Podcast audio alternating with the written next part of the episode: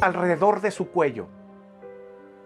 Puso los brazos alrededor de su cuello y lo besó. Y ambos lloraron. El hermano menor, Jacob, no sabía lo que estaba pasando.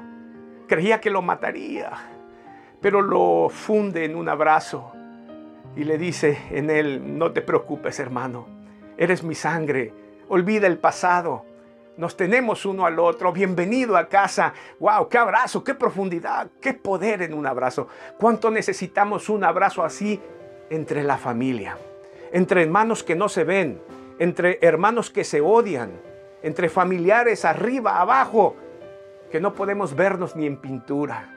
Nos hace falta reconciliar la familia. Esta semana nos enteramos en México de una familia odiada a muerte.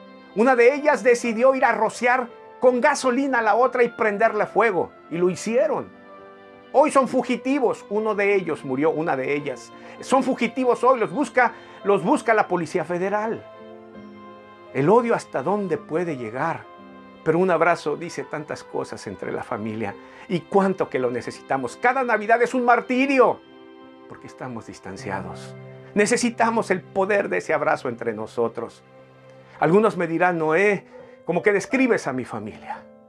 Noé ni siquiera me había dado cuenta, pero yo soy uno de los que no ha abrazado a mis hijos. Quiero hacerlo, pero no me nace. Algunos dirán, Continuará. si ese es tu caso,